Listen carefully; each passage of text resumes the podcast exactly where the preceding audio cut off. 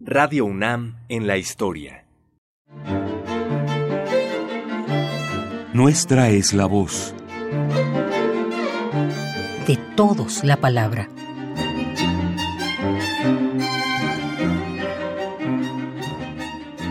Abelardo Villegas fue director de Radio Universidad por un corto periodo, de febrero de 1977 a febrero de 1978.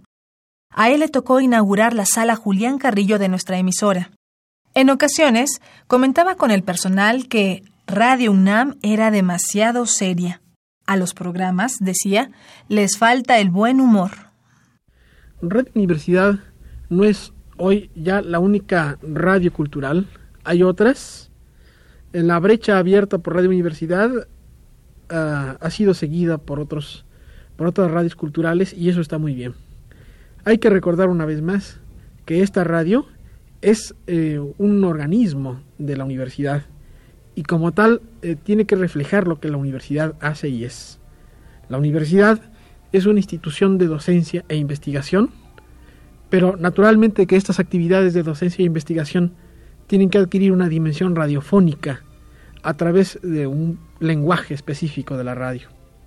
Por otro lado, a mí me interesa también señalar que no se trata de una radio elitista. Radio Universidad llega hasta donde llega la cultura.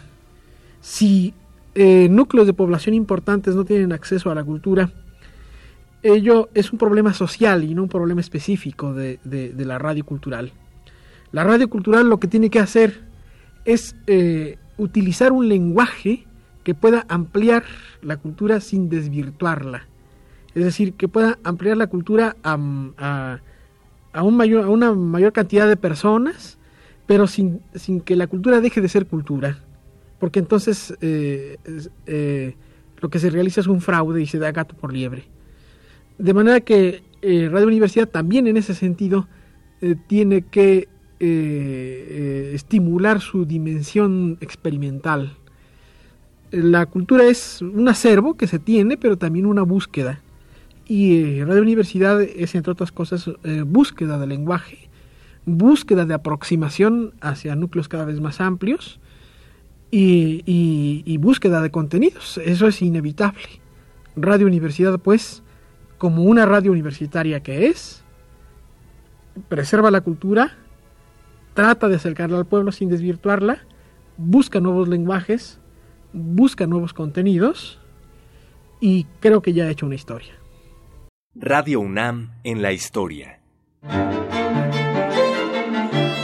Voces de ayer y hoy.